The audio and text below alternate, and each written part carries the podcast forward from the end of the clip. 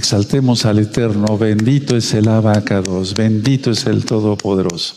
Haré una oración, iniciaré la administración. Hace un momento ya aprendí el incienso. Hice oración por la amada Keilah mundial y local de gozo y paz y por todos los santos, los que que ni siquiera tenemos el gusto y el privilegio de conocer en el mundo. Padre amado, seas tú quien ministre por mí tu bendito Bacodes, no sea el hombre. Enmudece cualquier espíritu abacados, que no exalte tu bendito nombre. Queremos oír tu preciosa voz. Bendito Bacodes de Yahshua Mashiach, Omen, Beomen. Siéntense por favor allá en casita, hermanos, hermanas. Su servidor, doctor Javier Palacios Celorio, Roy, pastor de la Keilah Congregación Gozo y Paz, en Tehuacán, Puebla, México. En este momento están apareciendo en su pantalla los sitios en internet que puede usted consultar. Hay videos, audios, apuntes, libros en varios idiomas y todo el material es gratuito. El lema en esta congregación es no hacer negocio con la palabra del Todopoderoso. Vamos a ver, amada Keilah, amado Sahim, bendito es el nombre de Yahweh, Yid Kadashin Ha, exaltado es su nombre, como decimos en el Avino, en el Padre Nuestro. Y vamos a ver esta cita de protección el día de hoy, hermanos. Con gozo, vamos a abrir nuestra Biblia en el Salmo 127. Vamos a ver en el Salmo 127 el verso 1. Y ciertamente si el Eterno no cuida la casa, si, hay guardias y veladores y todo eso de nada serviría. Es Yahweh el que guarda. Salmo 127, verso 1, la idea es que todas estas citas de protección tú las pongas en una cartulina, eh, eso con dibujitos, bonito, así como debe de ser, y en tu recámara, en tu dormitorio, cuando te despiertes, ves una cita bíblica, una cita del Tanaj. Cuando vayas a dormir, ves otra cita del Tanaj. Tanaj quiere decir Biblia. Y entonces, de esa manera te motivas. Dice el Salmo 127, verso 1, si Yahweh no edificara la casa, en vano trabajan los que la edifican. Si Yahweh no guardare la ciudad, en vano vela la guardia. Así que la, la, cuestión está que estamos en manos del Eterno. Mucha gente está aterrorizada por todo lo que está pasando y lo que se ve venir, pero no quiere dejar sus pecados. Los que hemos dejado los pecados y hemos decidido consagrarnos al Todopoderoso no tenemos miedo. Tenemos temor del Eterno y eso es por amor. Entonces vamos a volver a leer esta cita, verso 1. Si Yahweh no edificare la casa, en vano trabajan los que la edifican. Si Yahweh no guardare la ciudad, en vano vela la guardia. Bendito es el abacados. Entonces, dependemos del Eterno, dependemos del Eterno. Porque hay muchos, eh, miren, ahorita la NASA anunció que vienen unos asteroides muy peligrosos para septiembre, solamente el Eterno sabe si es verdad o no. Y si vienen, solamente el Eterno sabe si van a caer o no. Y si vienen y de veras caen, solamente el Eterno sabe dónde van a caer. Entonces la gente está aterrorizada ahorita diciendo, vámonos para acá, vámonos para allá, mejor vamos para este continente, mejor vamos para este país. ¿Y qué tal si ahí cae? No sé si me doy a entender. Estamos en manos de Yahweh. Estamos en manos de Todopoderoso. Bendito es su nombre. Esa confianza tenemos que tener. No es si yo me voy para el continente africano, si me voy para Israel inclusive, no es si me voy para acá, para allá. No, no, no, no es así. No es así, no es así. Es donde el Eterno, o sea, donde está el Eterno, ahí va a guardar Él. Él va a guardar. Bueno, capítulo 7 del segundo libro de Samuel. Creo que quedó bastante claro. Bendito es el abacados. A orar, a gemir, a clamar, a ayunar, a postrarse de rodillas, no otra cosa. No estar pensando en otra cosa, hermanos, por favor. Bueno, me voy ligerito, pero con tiempo también para que puedan buscar las citas. Si tú no eres muy diestro para buscar en la Biblia, anota las citas, tú que eres nuevecito. Muchos están naciendo apenas, tenemos que tener paciencia por ellos. Entonces, si, si, a ti te cuesta trabajo mucho buscar las citas de la Biblia, anótalas o después revisas este video y vas poniéndole stop, pausa y vas anotando las citas. Este tema que vamos a ver el día de hoy es súper importante, el pacto davídico. Aclaro, Yahweh, el Dios Todopoderoso, para que se entienda por amor a los nuevecitos, el Elohim Todopoderoso, no hizo dispensaciones, no hay dispensaciones, es algo que explico yo en el libro. Eh, de estudios de Torah. En, las iglesias cristianas, etcétera, les ha enseñado y con todo amor para los cristianos. Eh, estamos viviendo la dispensación. Ahora viene la gracia. Gracia siempre ha existido. Noé fue salvo por gracia. Génesis 6. Eh, Abraham, Isaac, Jacob, todos han sido salvos por gracia. Nadie se salva por sus propios méritos. No hay dispensaciones. Eso es un invento de las religiones. El Eterno hace pactos con su pueblo, con su pueblo. Entonces hay que injertarse al pueblo de Israel para ser parte de la bendición de la redención porque solamente se casa con Israel. El Eterno hizo pactos con su pueblo, en este caso el pacto con el rey David. Ahora, David estaba ya en Jerusalén y el Eterno le dio reposo de todos sus enemigos. Tuvo la idea de construir algo más apropiado y permanente para el Adón, para el Señor. O sea, porque el arca pues no, no tenía ni dónde estar prácticamente. Entonces, eh, esto comparado con el palacio que ya había, se había construido el rey David, pues eh, se necesitaba ya algo para para el arca de la alianza. Entonces, a ver, David, pongan atención lo que voy a decir, esto es muy importante porque nos alcanza hasta nuestros días y ya viene Yahshua Hamashiach.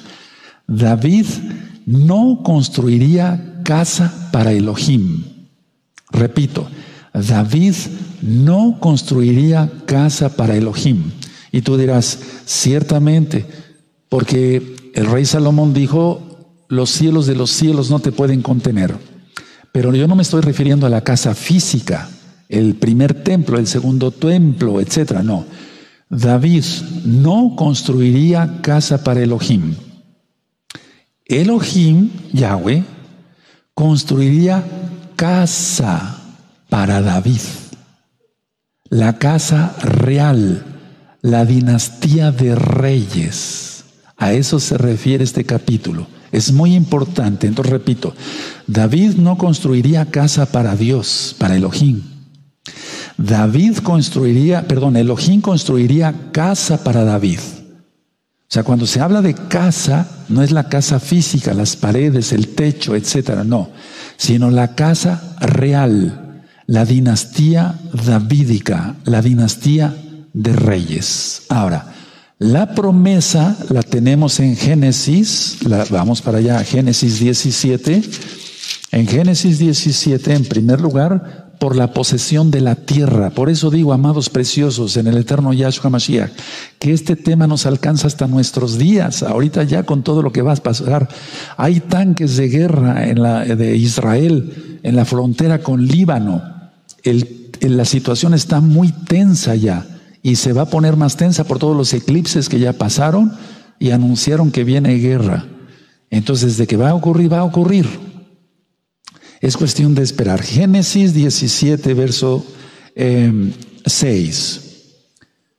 Está hablándole a Abraham.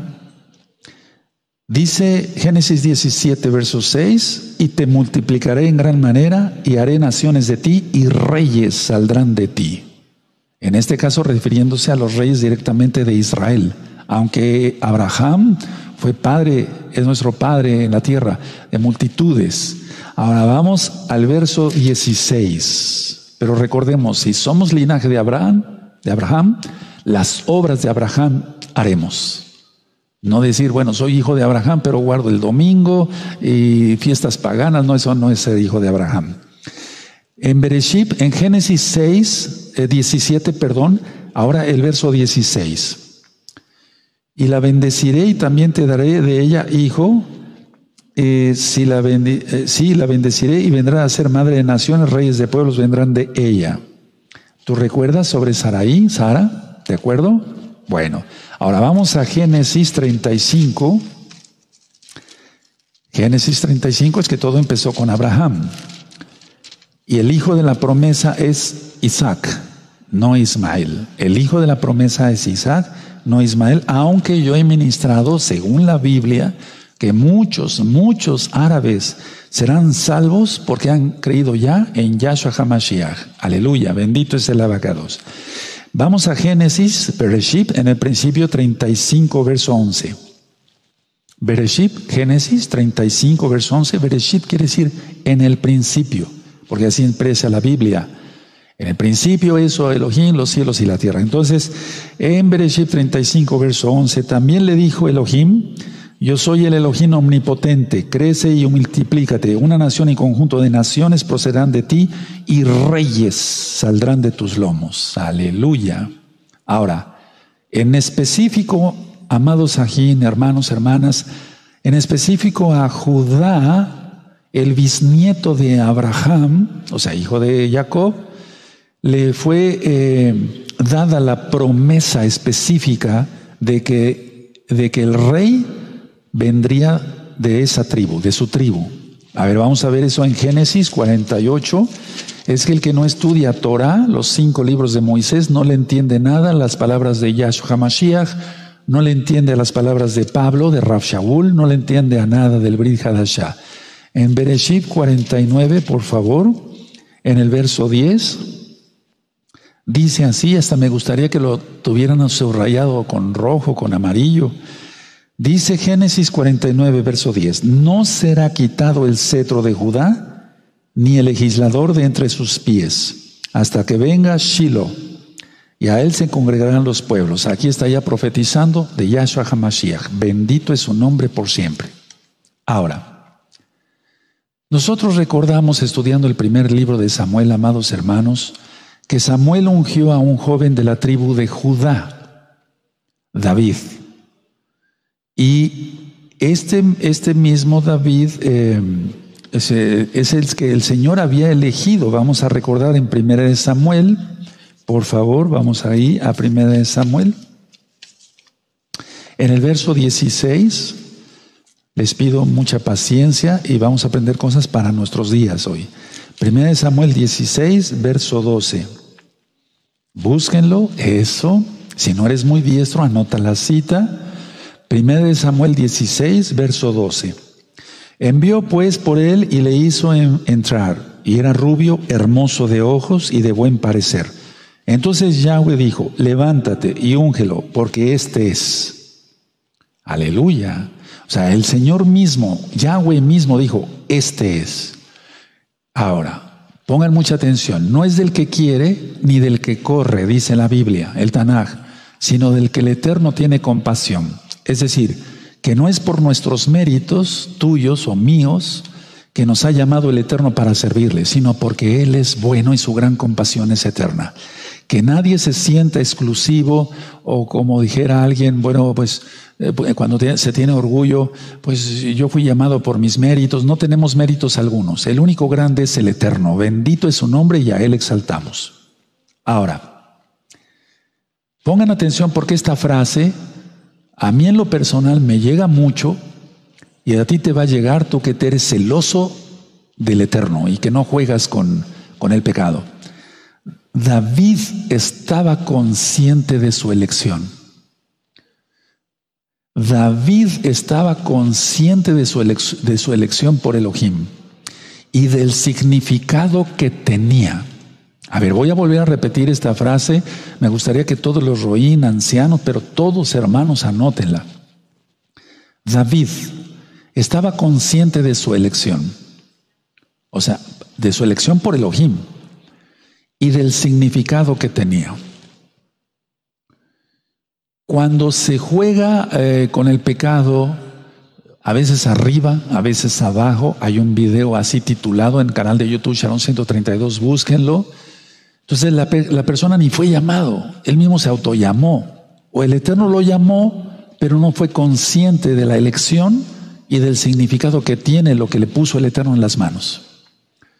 Entonces, a ver, así como David estaba consciente de su elección, por Elohim Yahweh y del significado que tenía, yo lo voy a decir para mi persona, pero aplícatelo tú mismo. Yo como doctor Palacios, pues, como Javier Palacios, estoy consciente de la elección que el Eterno ha hecho, siendo yo indigno. Por eso todos los días le digo, siendo indigno me llamaste, bendito eres, Yahweh. Ahora, una cosa es la elección, otra cosa es el significado que tiene. El Eterno ha puesto en tus manos, en mis manos, cosas que a otro no le ha dado. Y hay de nosotros, empezando por mí, si le fallamos al Eterno. Si David salvó su pellejo, fue porque el Eterno tuvo compasión, él había hecho una promesa. Y no lo exterminó con el pecado del adulterio y del asesinato de Urias. Pongan atención a esto porque es importante, porque para el Eterno no hay consentidos, pero él no viola su palabra. Él no viola su palabra. David, repito, estaba consciente de su elección por Elohim. ¿Tú estás consciente, cada uno de los que tiene un ministerio ahora mismo? ¿Está consciente de que Yahweh lo ha elegido? ¿Estás consciente del significado que tiene? Muchos no están conscientes todavía y tienes que estar consciente. Si el Eterno te ha llamado, tiene que haber frutos y muchos frutos. Muchos frutos tiene que haber. Si no hay frutos es porque algo está pasando, porque Yahshua ya dice que hay frutos al 100, al 60 y al 30 por uno. Entonces tiene que haber muchos frutos. Ahora, a lo mejor tú no fuiste llamado para Roe, fuiste llamado para traducir, que lo hagas con excelencia. O sea que estás, estás eh, o fuiste llamado para transmitir, o para manejar la cámara, o para el sonido. Entonces se aplica a cada ministerio, hermanos, seamos o no seamos pastores. Aleluya. Ahora vamos al Salmo 2, por favor. Vamos a entender mejor esto. Vamos al Salmo 2. Entonces, como yo, Javier Palacio Celorio, estoy consciente de que el Eterno me eligió, no el hombre, porque el llamado fue directo, uno, tiene que haber frutos. Por los frutos los conoceréis, dice Yahshua Mashiach. Y dos, que esté yo consciente del significado que tiene. Porque cuando alguien ha sido llamado, pero peca, arrastra multitudes. Arrastra multitudes. Ve al rey Salomón. Él pecó, ofreció incienso a Astarot.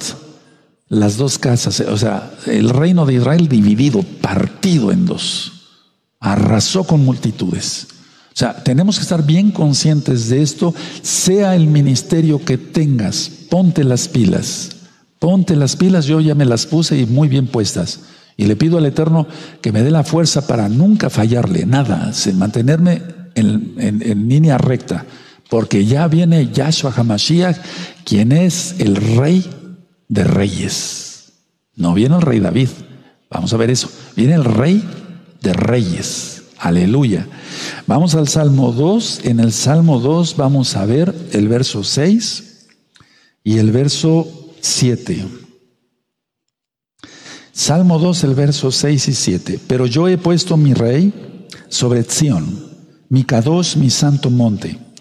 Yo publicaré el decreto, Yahweh me ha dicho, mi hijo eres tú, yo te engendré hoy. Ahora, esto tiene un sentido en cuanto al rey David y la profecía que todo, toda la Biblia, toda la Biblia va apunta hacia Yahshua HaMashiach.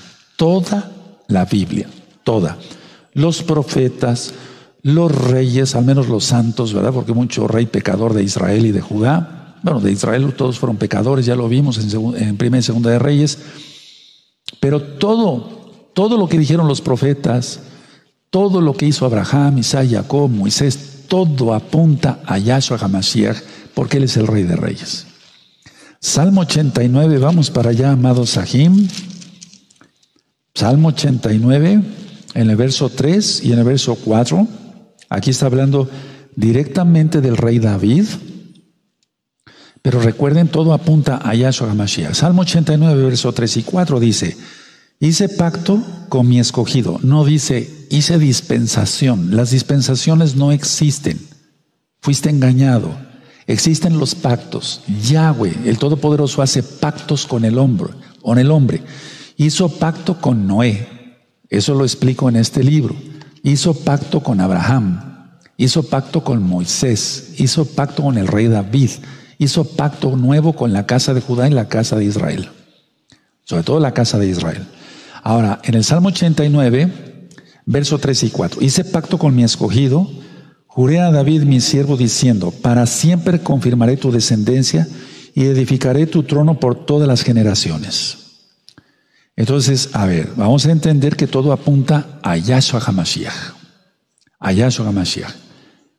Aunque, aclaro, en estos libros yo dije, y sobre todo en este libro, ¿De quién es Yahshua Mashiach? Yahshua es Elohim. Yahshua es Elohim. No pudimos ser comprados, amados hermanos, con sangre humana, no, sino con sangre divina, porque en nuestra sangre hay pecado.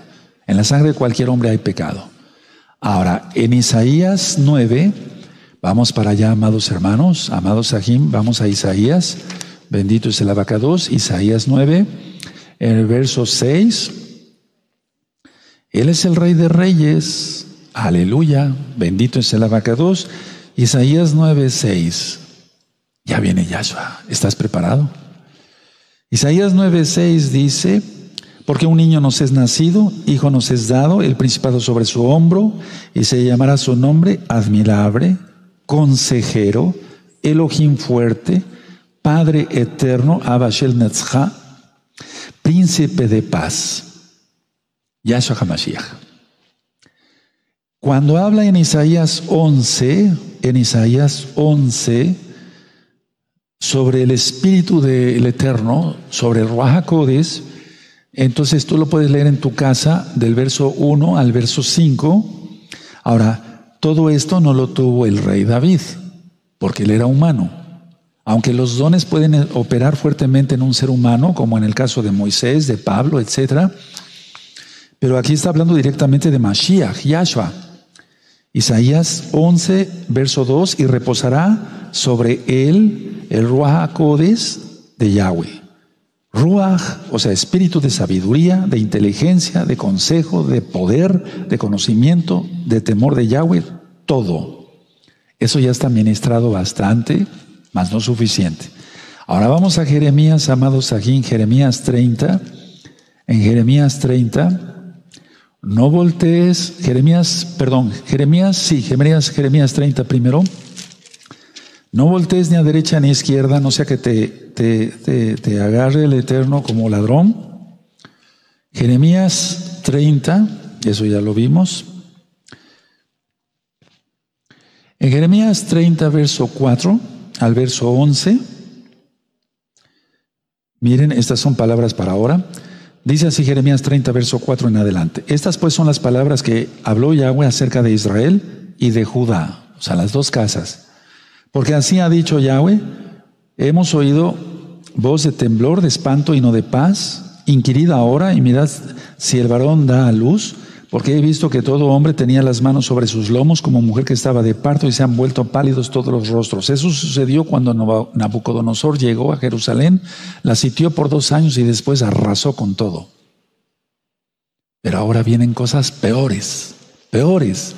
Recuerda, los profetas profetizaron para su tiempo y para este tiempo. Ahora vienen cosas peores. Eso no fue ni cosquillas. El holocausto no fue ni cosquillas. Vienen cosas peores. Dice el verso 6, perdón, verso 7. Ah, cuán grande es aquel día, tanto que no hay otro semejante a él. Tiempo de angustia para Jacob, pero de ella será librado. Que tú estés dentro de esos librados, hermano, hermana. Y ahí tú sigues leyendo en casa hasta el verso 11. Ahora vamos a Ezequiel, por favor. En Ezequiel vamos a buscar el capítulo 34. Todo apunta hacia Yahshua HaMashiach, amados hermanos. Ezequiel 34 en el verso 23 y 24. Bendito es el abacados. Ezequiel 34, verso 23 y 24 dice, amados hermanos, y levantaré sobre ellas a un pastor y él las apacentará, a mi siervo David, él las apacentará y él será por pastor. Pero recuerda, aquí ya había muerto el rey David desde hace muchos años. Está hablando de Yahshua. Está hablando de Yahshua por eso te remite a Apocalipsis 7, verso 17. Dice el verso 24, amados, yo Yahweh le seré por Elohim y mi siervo David siempre en medio de ellos. Yo Yahweh he hablado. Y es que en Ezequiel 37, vamos para allá donde están los huesos secos, adelantito, está profetizado esto. Esto ya lo, tú, tú, lo puedes estudiar en el tema Las dos casas de Israel, para que le entiendas. Ezequiel 37, verso 24, dice así. Mi siervo David será rey sobre ellos, y todos ellos tendrán un solo pastor y andarán en mis preceptos y mis estatutos guardarán y los pondrán por obra. El verso 25. Habitarán en la tierra que di a mi siervo Jacob, en la cual habitaron vuestros padres, en ella habitarán ellos, sus hijos y los hijos de sus hijos para siempre. Aleluya. Y mi siervo David será príncipe de ellos para siempre. Pero ya hice la aclaración cuando, cuando ministré sobre el profeta Ezequiel, que no es David, el rey David como tal, sino está profetizando sobre Yahshua, sobre Yahshua Hamashiach. Ahora, vamos por favor al profeta Amós, es adelantito, bueno, en la mayoría de las Biblias. En el profeta Amós vamos a buscar el capítulo 9, Amós 9, por favor búsquenlo. Ya después les voy a, voy a ministrar sobre un poquito más sobre el profeta Amós, el profeta y eh, Elías. Eh, hay tanto que aprender que todo está ya por desencadenarse. Ahora, no por eso vivamos amargados, vivamos con gozo. En santidad se puede comer riéndose con gozo, todo en santidad. Amós 9, verso 11, dice aquí, atención todos, por favor, atención. Amós 9, verso 11. En aquel día yo levantaré el Mishkan, caído de David, y cerraré sus portillos y levantaré sus ruinas y lo, edificaré como en el tiempo pasado. Verso 12. Para que aquellos sobre los cuales es invocado mi nombre, su nombre es Yahweh, Yahshua, no es Jehová, no es Jesús, eso es griego, etcétera y demás. Para que aquellos sobre los cuales es invocado mi nombre posean el resto de Edom, y a todas las naciones dice Yahweh que hace esto. Esto es muy importante, estos versos.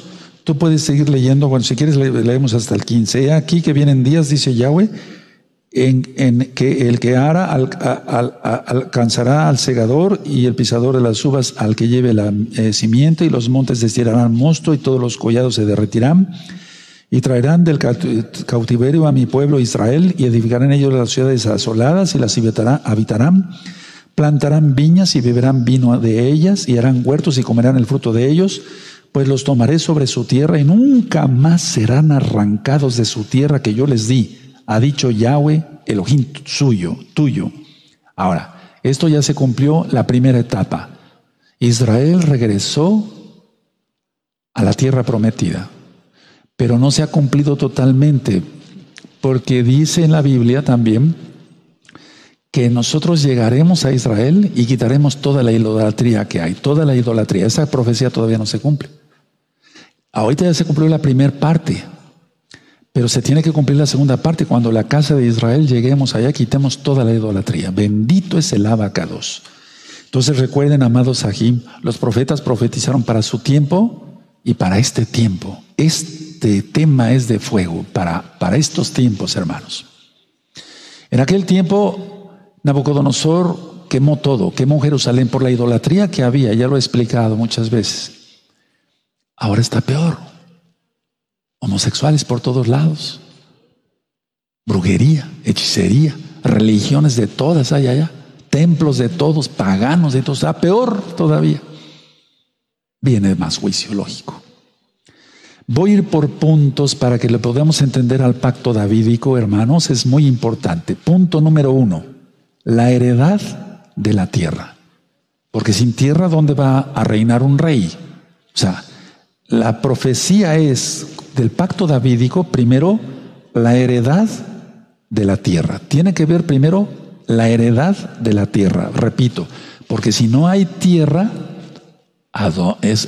sobre quiénes va a reinar un rey valga la redundancia. Entonces vamos a, ver Eship en Génesis 13, verso 15, vamos a leer. Génesis, Bereshit 13, verso 15. Por eso ahorita hay esa disputa, etcétera, y las Naciones Unidas dicen, no, fíjate quién está orquestando todo esto, el mismo Hasatán, ya eso le reprenda. La idea del antimashiach Tú le conociste como anticristo y sobre eso voy a hablar este próximo miércoles 7 de la noche, recta final 12, es imitar a todo en ya, a Yahshua. Pero por favor, ¿cómo lo va a lograr? Pero a muchos va a engañar, ya los está engañando. Dos, hacerse pasar por rey en la tierra de Israel. O sea, entendamos eso claramente. Entonces, ustedes son muy inteligentes, yo estoy seguro que lo captan muy bien. Génesis 13, verso 15. Porque toda la tierra que ves la daré a ti y a tu descendencia para siempre. Aleluya. Pero como las Naciones Unidas, y sobre todo eso ya hay muchos temas aquí en este mismo canal de YouTube, Shalom 132, ha obstaculizado que Israel tenga su tierra en totalidad, no va a haber otra más que hasta que venga Yahshua y ponga a todos en su lugar. Bendito es el Rey de Reyes, y Él viene pronto. Ahí adelantito, hermanos. Génesis 15, verso 18. Lo voy a hacer así por amor a los nuevecitos. Génesis 15, verso 18. En aquel día hizo Yahweh un pacto. ¿Se dan cuenta? No hay dispensaciones, no encuentras eso en la Biblia. Pero pacto sí con Abraham, diciendo, a tu descendencia daré esta tierra desde el río de Egipto hasta el río grande, el río Éufrates. Aleluya. Génesis 17, verso 18. Perdóneme. Ahí nos quedamos, hasta ahí nos quedamos, bendito. Génesis 17, verso 8. Y te daré a ti y a tu descendencia después de ti la tierra en que moras, toda la tierra de Canaán, en heredad perpetua, o sea, para siempre. Y seré el Elohim de ellos. Aleluya. Entonces, para que viniera el rey David, el Eterno tuvo que preparar todo. ¿Cuánto más para que Él venga? Bendito sea su nombre. O sea, Él es dueño de todo. ¿Tú crees que un grupito ahí de masones, Illuminati, jesuitas y demás que están confabulando eso, esto va a pasar, todo esto va a pasar. Nuestra mirada no está en el COVID y en todo lo que... Nuestra mirada está en Yahshua, nuestra redención está cerca, hermanos. Aleluya. Bueno, ahora, sí me gustaría que fuéramos a Deuteronomio en el capítulo 34, por favor, que es la Torah. Deuteronomio 34. ¿Se dan cuenta? Si no estudiamos Torah no se le entiende nada. Deuteronomio 34, en el verso 4. Búsquenlo. Es el último capítulo de, Deuteronomio de la Torah. Deuteronomio 34, verso 4 dice, y le dijo Yahweh, esta es la tierra que juré a Abraham, a Isaac y a Jacob, diciendo, a tu descendencia la daré. Te he permitido verla con tus ojos, mas no pasarás allá. Eso se lo dijo a Moisés. Pero uno, punto número uno, pacto davídico, la heredad de la tierra. Se necesita una tierra para que reine un rey. Dos, punto número dos, la edificación del templo no se le permitiría a David, pero sí a uno de sus hijos. El descendiente, uno de los descendientes del rey, del rey David, tendría el honor, el honor de construir el templo. A ver, vamos entonces a donde estamos, en Segunda de Samuel. Vamos a empezar a leer. Segundo de Samuel, perdón, segundo libro de Samuel, capítulo 7. Aconteció que cuando ya el rey habitaba en su casa, después que Yahweh le había dado reposo de todos sus enemigos en derredor, dijo el rey al profeta Natán, mira ahora, yo habito en casa de cedro, su rey en cedro, y el arca de Elohim está entre cortinas. Y Natán dijo al rey, anda y haz todo lo que está en tu corazón, porque Yahweh está contigo. Qué hermoso, ¿verdad? Que un profeta te diga o nos diga, Yahweh está contigo. Aleluya. Aconteció aquella noche que vino palabra de Yahweh a Natán diciendo, Ve y di a mi siervo David, así ha dicho Yahweh, tú me has de edificar casa en que yo more Ciertamente no he habitado en casa desde el día en que saqué a los hijos de Israel de Egipto hasta hoy, sino que he andado en tienda y en Mishkan. Y todo en cuanto he andado con todos los hijos de Israel, he hablado yo palabra alguna de las tribus de Israel a quien haya mandado apacentar a mi pueblo de Israel, diciendo, ¿por qué no me habéis edificado casa de cedro? Ahora pues dirás a mi siervo David, así ha dicho Yahweh de los ejércitos. Yo te tomé del redil, ¿se acuerdan? Primera de Samuel, de, detrás de las ovejas para que fueses príncipe sobre mi pueblo, sobre Israel. Y he estado contigo en todo cuanto has andado. Por favor, no pequemos, para que el Eterno ande con nosotros en todo lo que hagamos. Bendito es Él. Y delante de ti he destruido a todos tus enemigos. Atención, miren cómo se está poniendo el planeta. Y te he dado nombre grande como el nombre de los grandes que hay en la tierra. Además, yo fijaré lugar a mi pueblo Israel y lo plantaré para que habite en su lugar y nunca más sean removido. ¿Te acuerdas las citas de Génesis? Ni los inicuos le aflijan más como al principio. ¿Y por qué todo esto? Siempre ha sido por la desobediencia del pueblo de Israel. Y nosotros estamos incluidos, porque somos Israel. O vamos a decir solamente ellos son Israel, entonces quitémonos el talí, los ipsid, la barba. No, somos Israel, eres Israel. Dice el verso 11, desde el día en que puse jueces sobre mi pueblo Israel y a ti te daré, eh, perdón, desde el día que puse jueces sobre mi pueblo Israel y a ti te daré descanso de todos tus enemigos. Asimismo Yahweh te hace saber que Él te hará casa. Subrayen eso. Pero no se refiere a una casa de madera, de...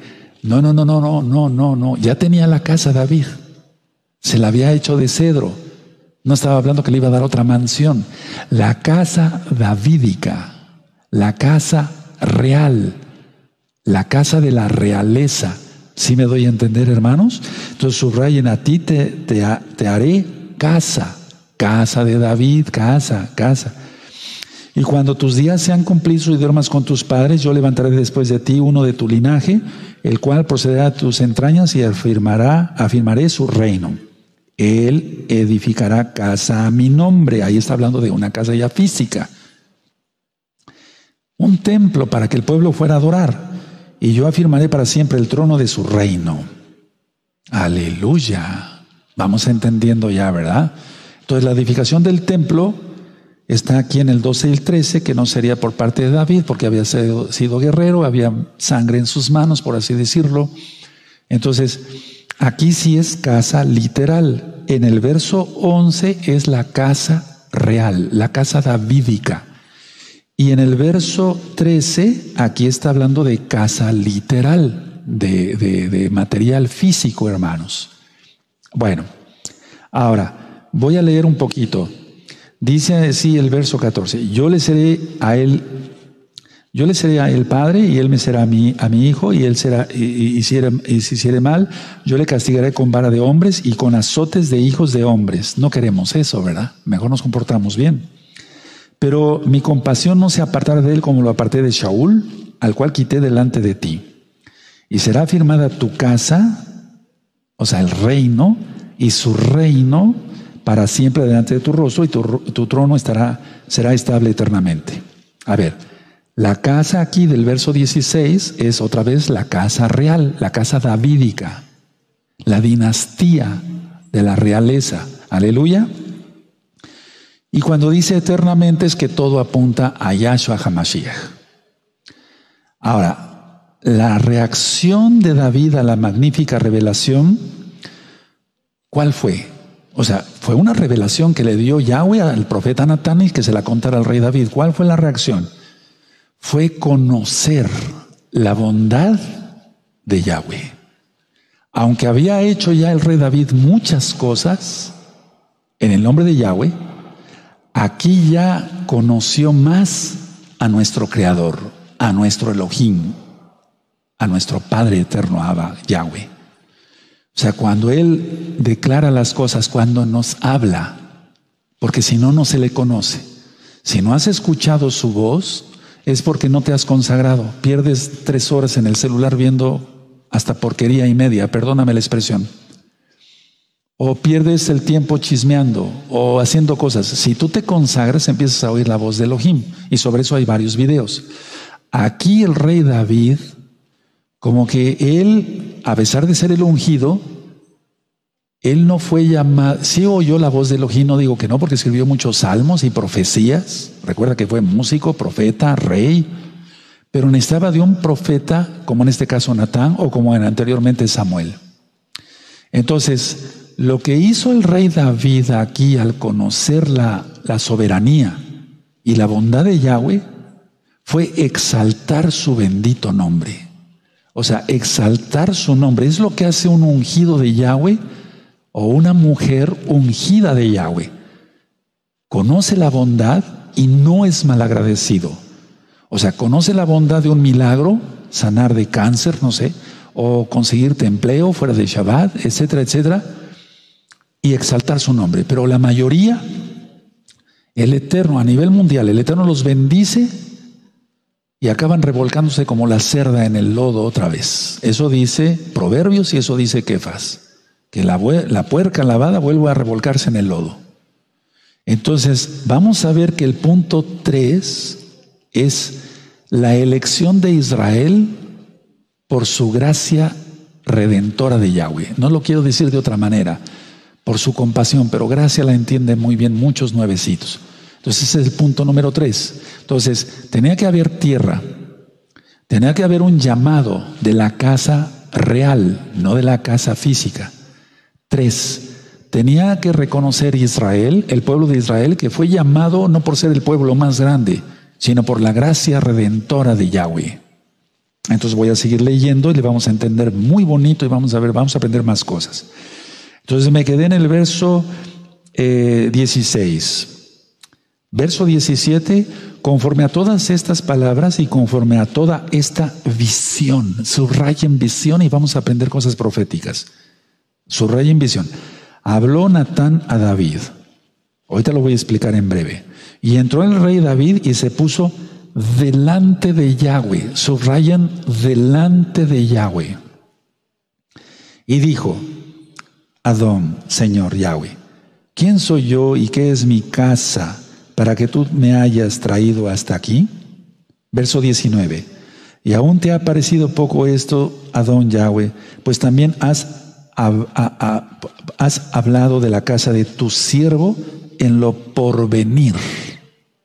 La profecía, él no la entendía totalmente.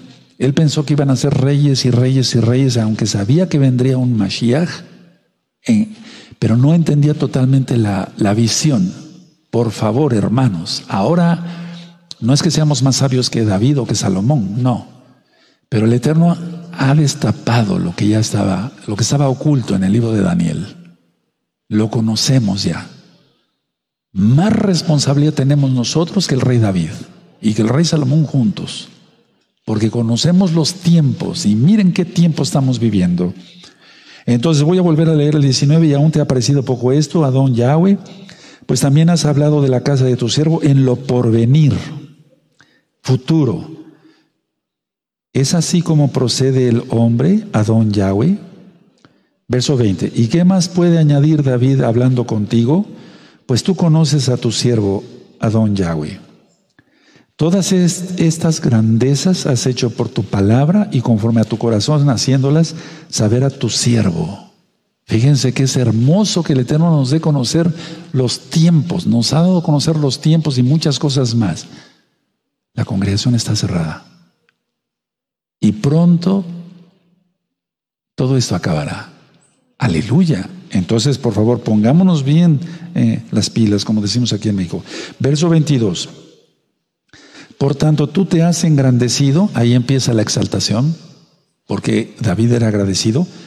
Yahweh Elohim, por cuanto no hay como tú, subraya, mi camoja, como tú, como tú. No hay nadie como tú. Ni hay Dios fuera de ti conforme a todo lo que hemos oído con nuestros oídos. Verso 23. ¿Y quién como tu pueblo, como Israel, nación singular en la tierra?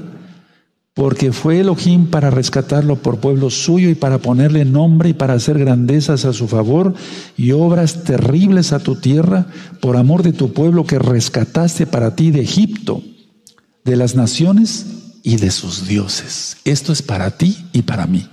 Nos rescató de Egipto. Egipto quiere decir el mundo. Nos rescató de los dioses, ¿cuáles? ¿A quién servíamos con el pecado?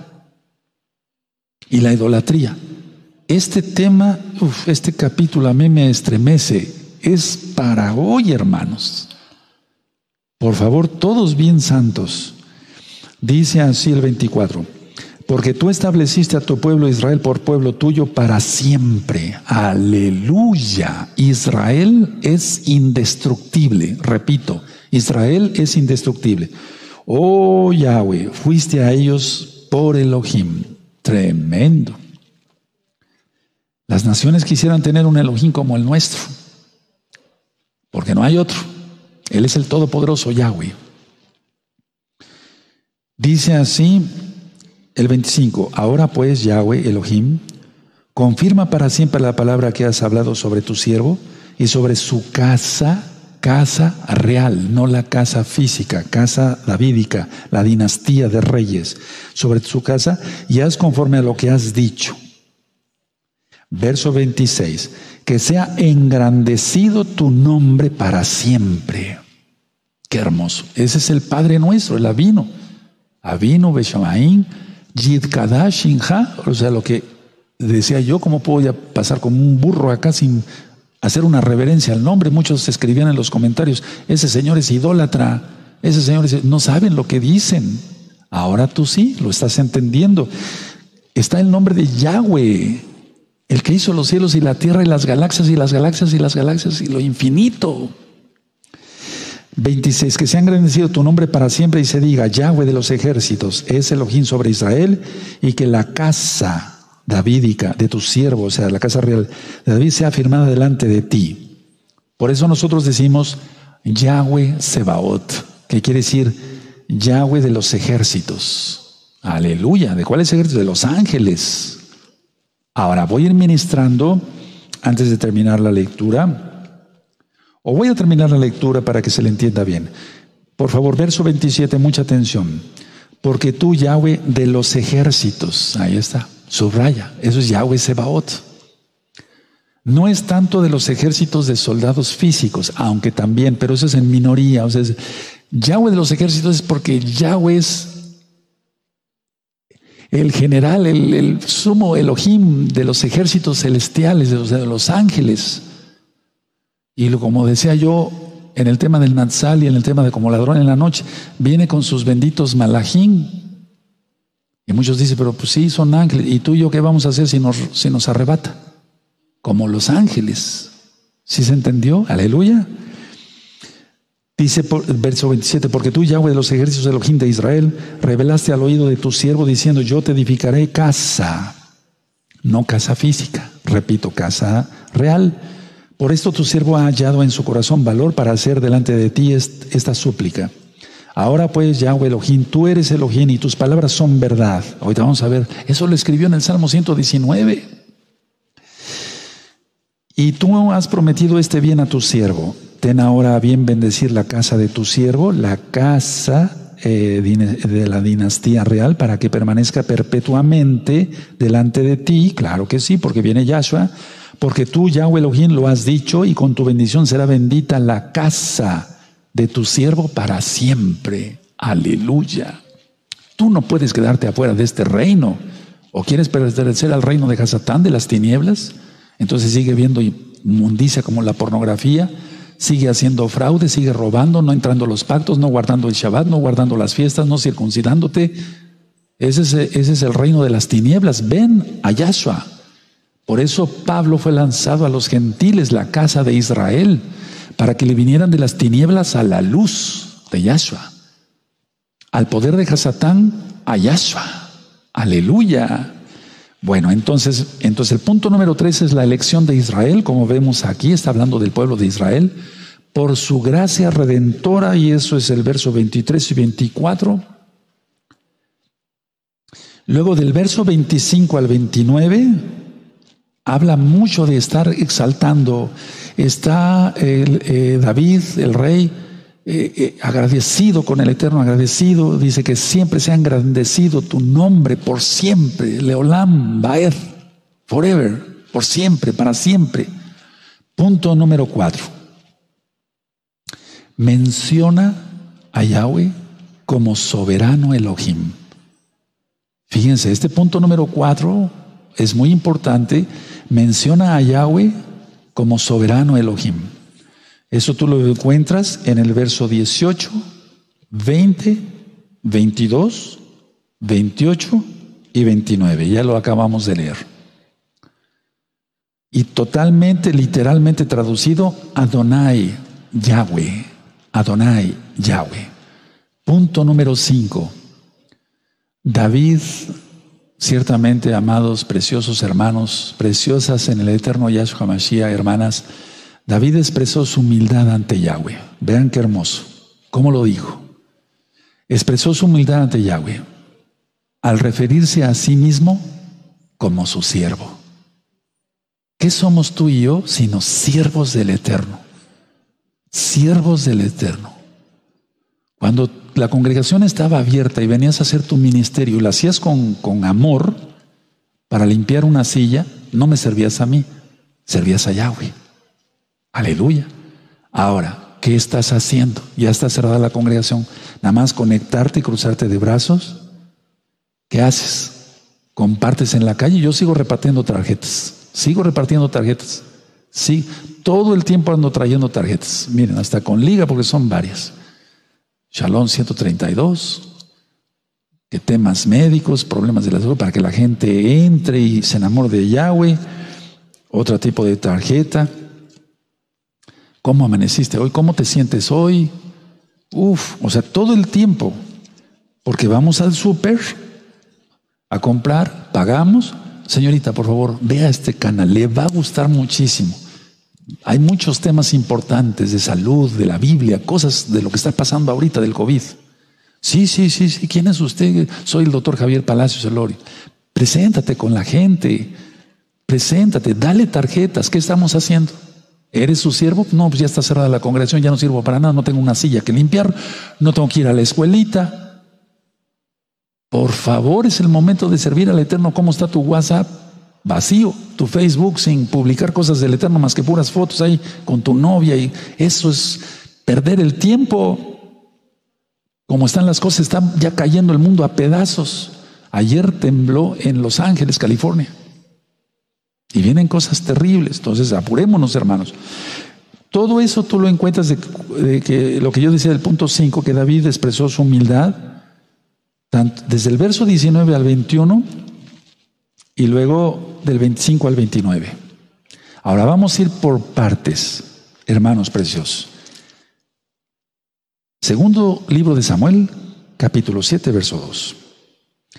Dijo el rey al profeta Natal, mira, ahora yo habito en casa de cedro, o sea, ya tenía su casa de cedro, y el arca de Elohim está entre cortinas.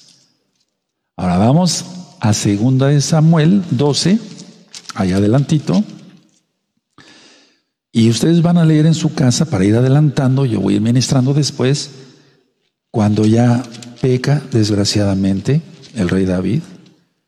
Y entonces todo eso que había brotado de su boca, ¿dónde quedó? Hermanos, no estoy criticando al rey David, el Eterno me libre. El diablo anda como león, como león rugiente y quiere devorarte. No lo permitas, no lo permitas. No sea que por un pecado pierdas toda la bendición que el Eterno ya te ha dado. Y lo has exaltado, y qué bueno, y síguelo exaltando en santidad así. Y entonces pecó y todo para abajo. Sus hijos muertos, etcétera, etcétera. Tú ya sabes, esto lo vamos a ir ministrando. Ahora vamos a Primera de Reyes, vamos a Primera de Reyes, por favor. En el capítulo, eh, es Primera de Reyes 1, y ustedes van a, nada más quiero que lo vean, primero de Reyes 1. Ya todo esto está ministrado, ¿eh? En el canal de YouTube Shalom 132. Primero de Reyes 1 y va, anoten ahí desde el verso 8 eh, al 45. Ustedes lo van a, lo van a, lo van a leer ahí en su casa y yo después los voy a ministrar. Pero van a ver cómo queda empalmado con lo que estoy ministrando ahora. Entonces lo leen en su casa, eso lo dejo de tarea en este Shabbat, lo puedes leer, no se peca, al contrario, es, el Shabbat es para estudiar la Biblia, la Torah, la bendita Torah. Vamos a Primera de Crónicas, por favor, Primera de Crónicas, y vamos a ir hasta el capítulo 29, por favor. Eh, primera de Crónicas 29. 29. Primera de Crónicas 29, 29. Y entonces hay libros que no están incluidos en la Biblia. Aclaro esto. Y después vamos a hablar de muchas cosas. Hay, cantidad de cosas que hablar. Primera de Crónicas 29, 29. Y los hechos del rey David, primeros y postreros, están escritos en el libro de las crónicas de Samuel Vidente. En las crónicas del profeta Natán. O sea, a ver, de crónicas de Samuel es lo que estamos estudiando. En las crónicas del profeta Natán y en las crónicas de Gad Vidente, eso no lo tenemos. Pero está lo, lo, podemos decir que sí, lo principal, acá en la Biblia, claro. Entonces es una más de las historias del rey David, pero todo es real. Ahora, vamos a segunda de Samuel, el segundo libro de Samuel en el 7.4. 7.4, y atención aquí, vamos a aprender más cosas. Segundo de Samuel 7.4 dice, aconteció aquella noche que vino palabra eh, de Yahweh a Natán diciendo, o sea, a ver, para los que se dicen profetas, tiene que haber frutos. No puedes estar viendo cosas de aquí y allá, porque eso ya sería esquizofrenia. Perdóname, así hablo con todas las... Tiene que haber un por qué te da una visión. Si no hay un por qué, entonces ve al médico. O habla por teléfono, yo te ayudo con mucho gusto. Pero no, porque mucha gente, no le estoy faltando respeto a los hermanos. Me estoy refiriendo a mucha gente que cuando estuvo la congregación abierta decía que era profeta. ¿Qué viste? Pues una mano. ¿Y esa mano qué? O sea, ¿por qué o para qué? Tiene que haber un para qué de las visiones. Porque aquí Natán no estaba loco.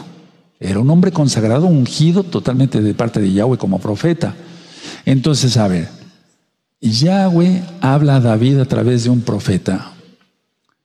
Anteriormente se hacía por urino tumín y de hecho no se sabe exactamente cuándo se perdió el urín y el tumín que tenía el sumo Cohen en el pectoral.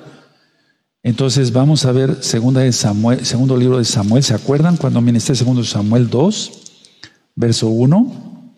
Segundo libro de Samuel 2, capítulo 2, verso 1, verso, perdón, verso 1, sí. Después de esto aconteció que David consultó a Yahweh diciendo, ¿subiré a alguna de las ciudades de Judá? Y Yahweh le respondió, sube. David le volvió a decir, ¿a dónde subiré? Y él le dijo, a Hebrón.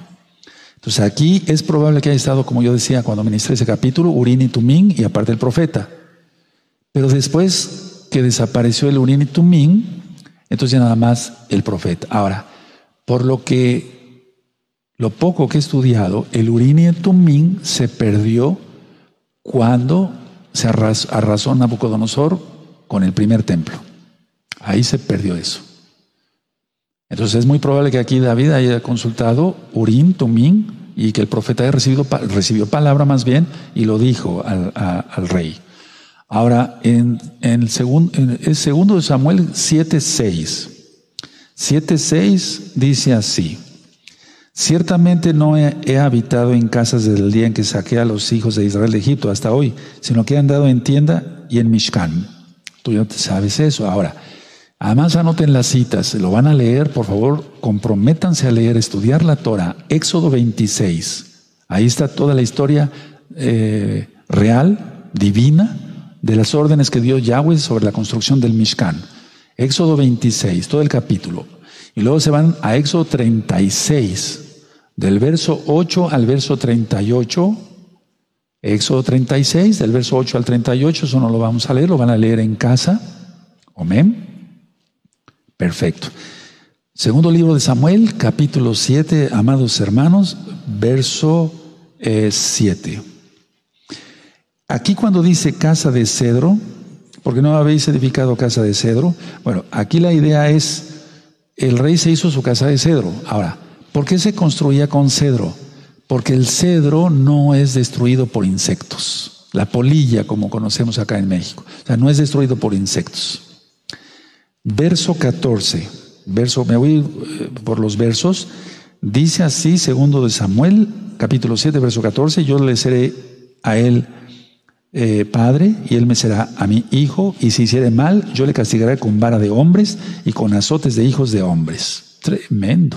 ¿Para qué queremos eso? Vamos a Hebreos, vamos a Hebreos, amados aquí, por favor, vamos a Hebreos 12. Vamos a Hebreos 12 en el verso 7. Hebreos 12, verso 7 dice así. Espero que lo tengan. Hebreos 12, verso 7. Aleluya. Hebreos 12, verso 7 dice, si soportáis la disciplina, Elohim os trata como a hijos, porque ¿qué hijo es aquel a quien el Padre no disciplina? Aleluya. Bendito es el abacados. Pero la gente pues no, no entiende lo que es la disciplina. Ahora, todo apunta, si recuerdan desde Génesis capítulo 1, verso 1, todo apunta a Yahshua HaMashiach. De hecho, ahí es Aleph, Tav, Et, aparece Yahshua HaMashiach. Entonces, todo apunta a Yahshua HaMashiach. Y estamos más cerca que nunca. Estamos más cerca que nunca. Ahora, se está esperando un falso Mesías y yo bendigo, de verdad, y saludos a todos los hermanos de la casa de Judá, para que se entienda judíos, tal cual.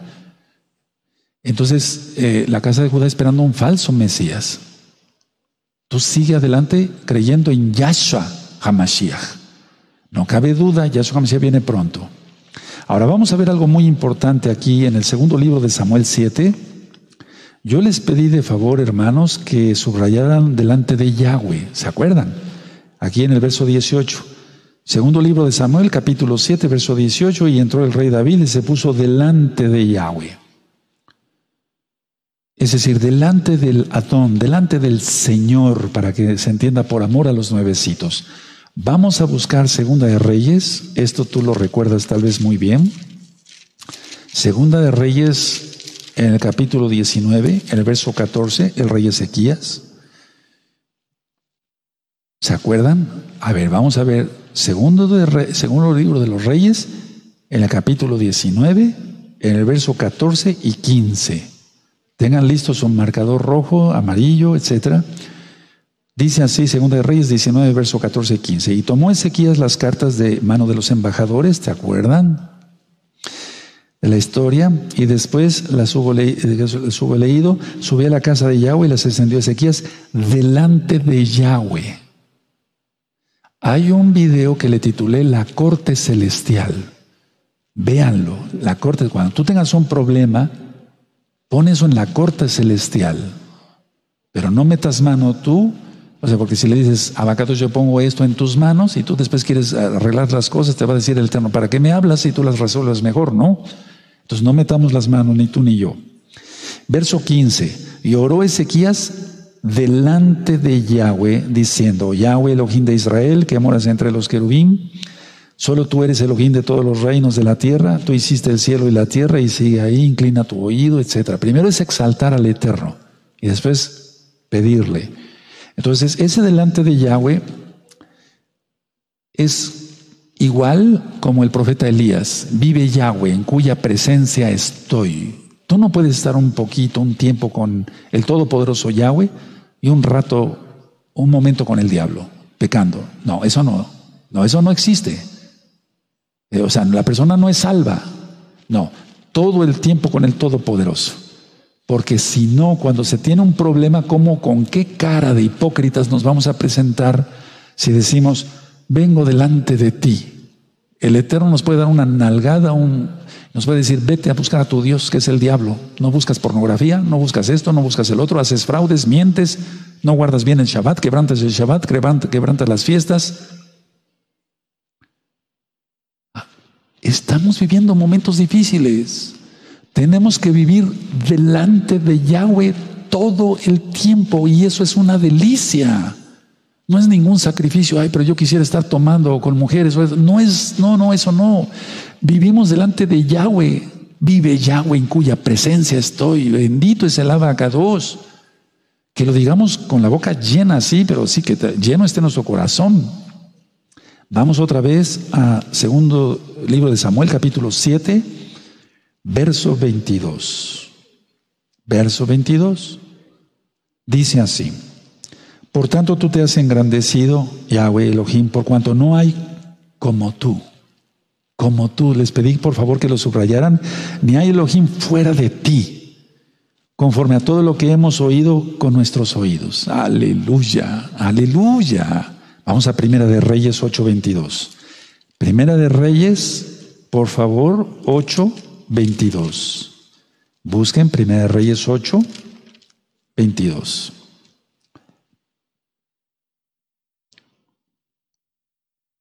Voy a leer desde el 22. Para mí, lo, o sea, por la enseñanza es el verso 23, pero lo voy a leer desde el 22.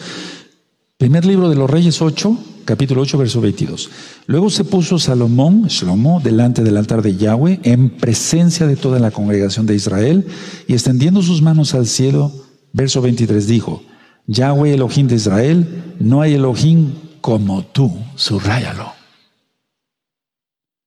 Pero si Él te da de comer, te hace respirar, te mantiene sano, te libra de los enemigos, nos va a librar de los peligros, ¿cómo se ¿Cómo se, o más bien con los peligros que ya hay, cómo se nos ocurría decir, no hay nadie como tú? Y estar viendo cosas o haciendo cosas que le agradan a Satanás. Y a eso como se le reprenda. No se puede, no se debe. No, no debemos ser dos caras.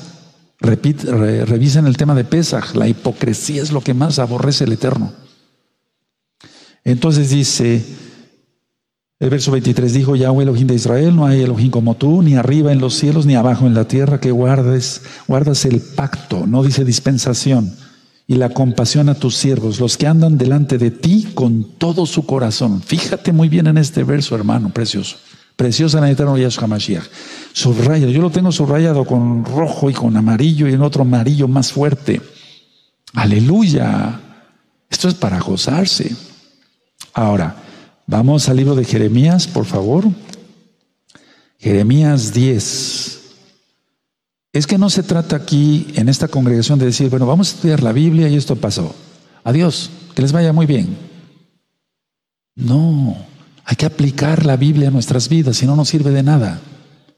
Sirve de estudiar, sí, pero el Eterno quiere que llevemos por obra la palabra. Los oidores son oidores, los hacedores son los salvos. Hay muchos oidores, hay que ser hacedor de la palabra. Jeremías 10, en el verso 6 y 7. No hay semejante a ti, subraya a ti. Oh Yahweh, lógico, subraya su nombre, grande eres tú, subraya eres tú. Y grande tu nombre en poderío. Por eso yo me inclino ante el nombre que es sobre todo nombre, no es idolatría. Verso 7. ¿Quién no te temerá, subraya temerá, oh rey de las naciones, porque a ti, es que en hebreo es como en el inglés, no hay usted, no hay oiga usted. Entonces es, es, más cercano decirle Baujata. Sí, porque no hay usted en hebreo. O sea, bendito eres tú, Elohim, rey del universo. Es debido el temor, porque entre todos los sabios de las naciones y en todos sus reinos, no hay semejante a ti. Aleluya. Entonces, si nos llenamos la boca diciendo, no hay como tú, no hay nadie como tú, tú eres el poderoso de Dios, sirvámosle a Él de todo corazón, de todo corazón.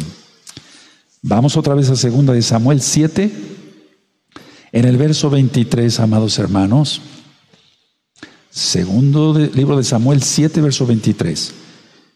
¿Y quién como tu pueblo, como Israel, nación singular en la tierra, porque fue Elohim para rescatarlo por pueblo suyo y para ponerle nombre y para hacer grandezas a su favor y obras terribles a, tu tierra, por amor de tu pueblo que rescataste para ti de Egipto, de las naciones y de sus dioses. Ya lo ministré, nos sacó de ahí.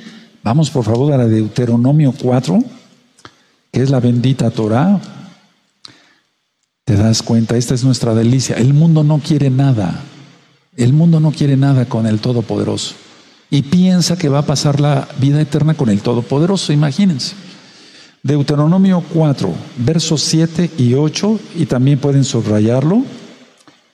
Deuteronomio 4, versos 7 y 8, porque ¿qué nación grande hay que tenga dioses tan cercanos a ellos como lo está Yahweh nuestro Elohim en todo cuanto le pedimos? ¿Y qué nación grande hay que tenga estatutos y juicios justos como es toda esta ley que yo pongo hoy delante de vosotros? Ninguna nación, solamente Israel. Y si tú eres de las naciones, injértate. Romanos capítulo 11 del Brit del nuevo pacto, del testamento como tú lo conociste. Ahora, en segunda de Samuel, el segundo libro de Samuel 7, en el verso 24, dice así, porque tú estableciste a tu pueblo Israel por pueblo tuyo para siempre, y tú, oh Yahweh, fuiste a ellos por Elohim. Precioso. Ahora vamos a buscar de este verso 24, Deuteronomio 26, vamos para allá, Deuteronomio 26, y vamos a buscar el verso 17 y 18. Deuteronomio 26, versos 17 y 18. Aleluya. Dice así. Has declarado solemnemente hoy que Yahweh es tu Elohim y que andarás en sus caminos y guardarás sus estatutos, sus mandamientos y sus decretos y que escucharás su voz. Y Yahweh ha declarado hoy que tú eres pueblo suyo de su exclusiva posesión, como te lo ha prometido, para que guardes todos sus mandamientos. Aleluya. Entonces, estas citas las leemos, las leíamos hace tiempo en Yom Kippur. Vamos al segundo libro de Samuel otra vez, donde estamos, 7, en el capítulo 7, en el verso 28. Dice así, ahora pues Yahweh Elohim, tú eres Elohim y tus palabras son verdad y tú has prometido este bien a tu siervo. Preciosas palabras que recordamos del Salmo 119, vamos para allá. Salmo 119, amados Ahim. El Eterno es bueno, el único que quiere es bendecirnos. Salmo 119, verso 142. Bendito es el abacados. Para los que dicen que la Torah ya no, que la ley ya no, bueno, pues para ellos ya no, para nosotros sí. Y tú gózate, hermano, aleluya, no hay problema. Salmo 119, verso 142. Tu justicia es justicia eterna y tu Torah la verdad. Y el que dice que la Torah ya no, le está diciendo al Todopoderoso mentiroso. Y no hay pecado que sea perdonado sino las blasfemias contra el Ruach.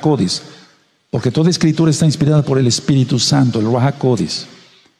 Ahora, mucha atención lo que voy a ministrar ahora. Segundo libro de Samuel 7. Segundo libro de Samuel 7, 17. Cuando les dije que subrayaran visión, ¿se acuerdan? Segundo libro de Samuel 7, 17 dice, conforme a todas estas palabras y conforme a toda esta visión, así habló Natán a David. Atención, ¿qué es eso? ¿Qué es una visión? Se recibe la visión mientras está despierto, nunca dormido, porque esos son sueños. A ver, la visión se recibe mientras está despierto, es una visión en el espíritu, en el espíritu. Pero como imaginamos, eso ya lo expliqué en varios temas del alma, etcétera, entonces vemos, por eso se llama visión. Es algo muy complicado explicar, ¿verdad? ¿Cómo podemos explicar lo que no estamos viendo físicamente, pero lo vemos en el espíritu? Voy a poner un ejemplo y voy a hablar de mi persona, no por egolatría, nada de eso. El Eterno me habla a veces, muchas veces por, por eh, figuras, cuadrados, rectángulos, hexágonos, etcétera, etcétera, etcétera. Y, y entonces eh, escucho su voz, o sea, eso es en el espíritu, eso la visión se recibe mientras está despierto. Ahora, Vamos al verso 21, en segundo de Samuel 7, verso 21, dice, todas estas grandezas has hecho por tu palabra y conforme a tu corazón, haciéndolas saber a tu siervo. Porque no hay cosa que haga Yahweh si no lo avisa a sus benditos profetas. Porque no hay cosa que haga Yahweh si no lo avisa a sus siervos los profetas. está en el libro de Amós. Entonces Él siempre va avisando aunque muchas veces no dice de una manera directa cómo va a hacer las cosas, pero sí nos avisa. En este caso fue así. Por favor, dancen, son los últimos Shabbatot, son las últimas fiestas en los patios, dancen, son las últimas. O sea, yo sentía eso, ya, se acabó esto. No les estoy mintiendo. No sabía yo que iba a venir un coronavirus. No lo sabía yo. Pero yo discernía, ya, esto se acabó. Y se acabó. Ahora estamos en otra etapa. Pero esta etapa también ya se va a acabar. ¿Cuándo? Falta poco, unos meses. Falta poco, hermanos, atención a lo que estoy diciendo, no estoy payaseando, como decimos aquí en México, no estoy jugando. Ahora, del verso 21, es hermoso, para, vamos, si tú quieres tener revelación, o sea, para tener bendiciones del Todopoderoso, Tienes que ser fiel a Él. Y si eres fiel a Él, es que eres fiel a su palabra, porque Él es. Su palabra se hizo carne. El verbo se hizo carne, pero lo más correcto es su palabra. Entonces tienes que ser fiel a Él. Entonces es fiel a su palabra. Y tienes que entender, tenemos tú y yo que entender que Él es de un corazón generoso, Él es bondadoso, Él es bueno, Él es el único bueno. No hay nadie como Él. Y termino con esto. Verso de segundo libro de Samuel, capítulo 7, verso 26, dice así: Que se ha engrandecido tu nombre para siempre, aleluya.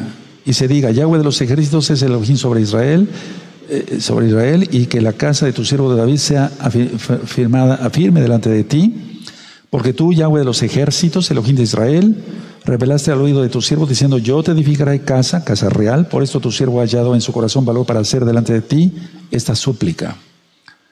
Yahweh de los ejércitos, Yahweh. Entonces menciona mucho, hermanos nuevecitos, Yahweh Sebaot, Yahweh Sebaot. Repito, Yahweh Sebaot, Elohim, Yahweh de los ejércitos. Si tú lo haces así, yo lo hago muy seguido, todos los días y a cada rato, a cada momento. ¿Por qué lo hago? Oh Yahweh Sebaot. ¿Qué estoy diciendo? Estoy enfatizando el poder de mi Elohim estoy enfatizando el poder de nuestro Elohim para los que de veras quieren Torah, de Yahweh. Entonces, enfatizar su poder, eso le agrada al Todopoderoso. Y Él no sufre de egolatría, ¿eh? Él quiere que le adoremos, Él exige adoración. Ahora, es su ejército de ángeles. Y atención, y con eso termino, por todo lo que ya está pasando en la tierra. Elohim vencerá a todos sus enemigos, a todos sus enemigos, aleluya, y cumplirá todas sus promesas. Y Él lo va a hacer a través de sus ángeles, ángeles espirituales como tal, o ángeles mensajeros aquí en la tierra. Bendito es el abacados, omen, men. Cierren su Tanaj, cierren sus apuntes. Uf, yo me gocé. Bendito es el nombre de Yahweh. Creo que ustedes también allá en casa se gozaron. Es un capítulo de fuego. Es un capítulo de fuego.